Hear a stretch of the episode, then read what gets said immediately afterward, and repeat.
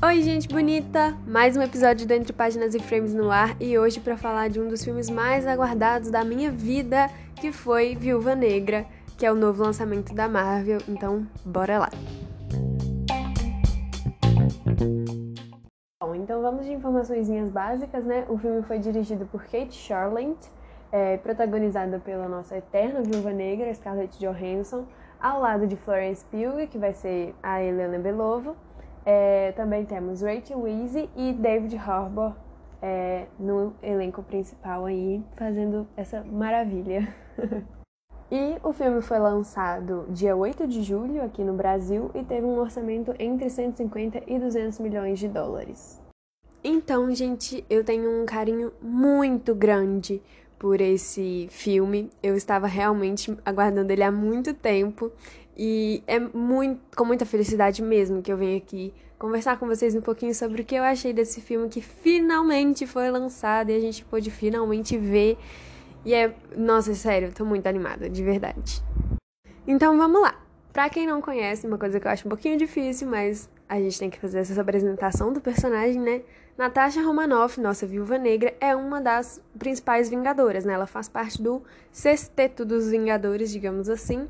E nesse filme a gente vai conhecer a origem dela. Pra quem já viu todos os filmes do universo cinematográfico da Marvel, sabe qual é o fim que ela levou no num dos últimos lançamentos, né, que foi o Vingadores Ultimato, é, em que ela morre. Acabei de dar um spoiler, mas acho que já não é mais um spoiler, né, gente? Vamos combinar. é, então, muita gente estava com muito medo desse filme por ser um filme de origem depois que o personagem já está morto. Porém, como sempre, a Marvel consegue surpreender a gente e entregar tudo e mais um pouco do que a gente estava esperando. É, a Natasha, ela é uma personagem russa, né? Ela foi criada justamente ali na, na Guerra Fria, em que foi criado o Capitão América, e aí nos quadrinhos, né, para ter essa volta, né, da União Soviética, criaram o Capitão Vermelho.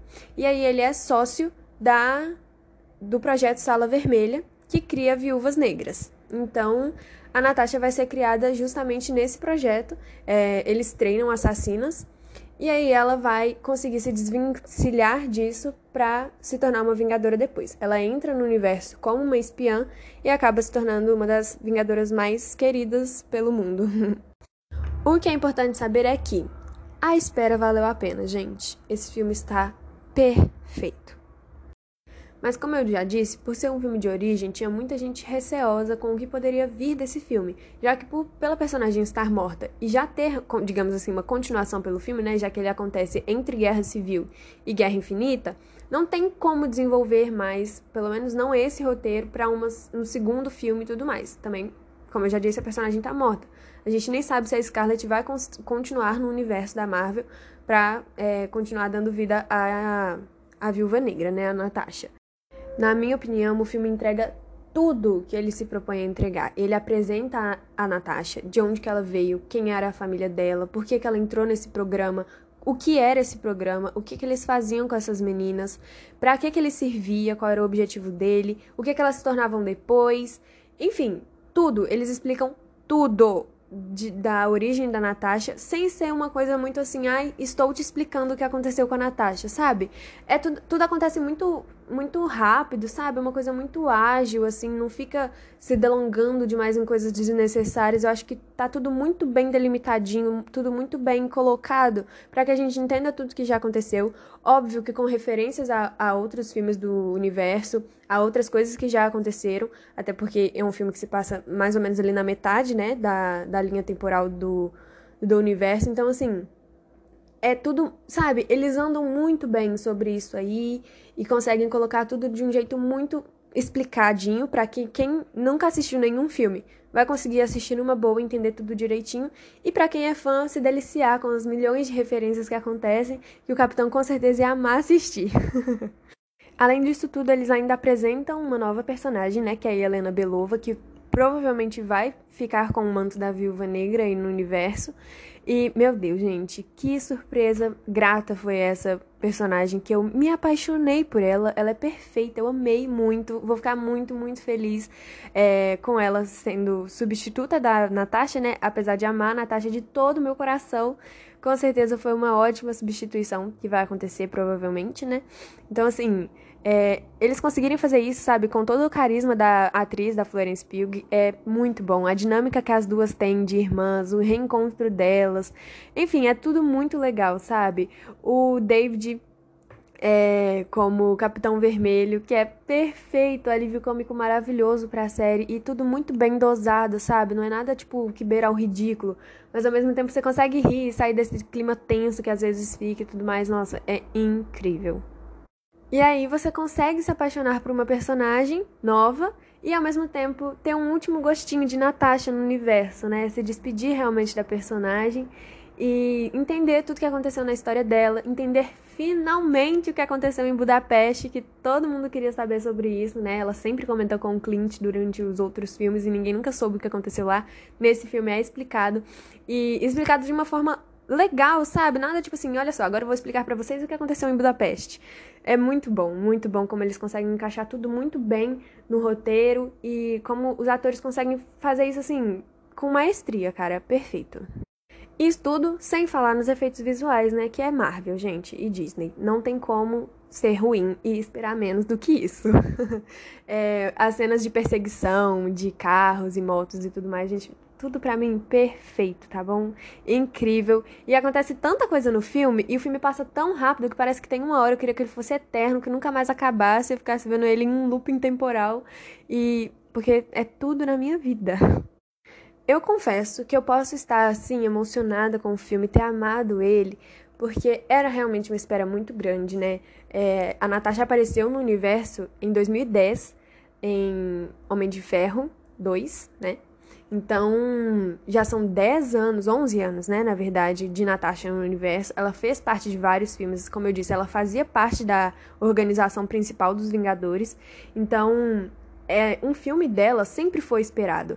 Ela é uma das personagens que tem mais fãs, né, dentro do, de quem é fã da Marvel. A maioria das pessoas ama a Natasha então, assim, não ter um filme para ela, não explicar a origem dela, sempre foi um pecado da Marvel.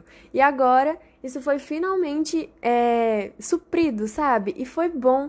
Única tristeza é que isso tenha acontecido em plena pandemia, porque eu juro para vocês que eu queria ter assistido esse filme numa pré-estreia, lá no cinema, nas telonas, porque é quase que um pecado não ver esse filme no cinema, porque é muito bom. E, como eu disse, foi uma espera muito longa para não né, ser deliciado com essa experiência, mas fazer o que, né, gente? Mas apesar dessa espera não ter sido tão legal assim, foi bom porque a personagem pôde amadurecer no cinema, conquistar muitas pessoas e depois ter um filme que honrasse toda a trajetória dela durante o universo todo, durante todos os filmes que ela fez parte, durante toda, todo o ciclo dela, né? É bem fechadinho e é incrível, gente. Não tem outras palavras, é perfeito. Eu amo essa personagem, eu amo esse universo e eu amo tudo isso, sabe? Não tem como ser diferente, é perfeito e é isso. Isso tudo sem falar nas cenas de ação que são maravilhosas, super bem coreografadas. Nossa, tem, com certeza tem as minhas preferidas, mas nossa, é tudo muito muito bem colocado, sabe? Muito bem dosado. Acontece bem na, nas horas certas, sabe? E para também de acontecer nas horas certas. É, e a trilha sonora, que mais uma vez, perfeita. Eu amo o trabalho de trilha sonora da maioria dos filmes da Marvel. Na verdade, não consigo me lembrar de um filme que eu não goste da trilha sonora. É, o início do filme, né, que conta essa parte da vida dela e tudo mais, é tudo perfeito, se encaixa perfeitamente com os créditos que vão passando. Enfim, não tem realmente do que reclamar porque é tudo muito bem colocado, é uma fórmula perfeita, gente. Agora, uma coisa que eu tenho que dizer para vocês é: esse filme tem cenas pós-créditos, né? Como a maioria dos filmes da Marvel. E ela me destruiu. Acabou comigo. Muito triste, cara. Mas eu acho que, assim, é justamente, né, onde a Marvel pega para fazer os ganchos entre os filmes é justamente as cenas pós-créditos. E já com certeza já tá nascendo várias especulações e teorias sobre o que vai acontecer agora depois dessa última cena. Eu espero que vocês assistam e vão lá comentar comigo porque eu estou pirando. Dá vontade de assistir esse filme o tempo inteiro, ficar revendo ele durante o resto da minha vida, porque é tudo para mim. Então é isso, gente. É, realmente vale muito a pena ver o filme. Pelo que eu tô vendo, a crítica tá aceitando muito bem. É, tem tudo para se tornar um dos filmes solos preferidos da, do universo inteiro. Com certeza é o meu. E é isso, gente. Assistam, por favor, porque é perfeito.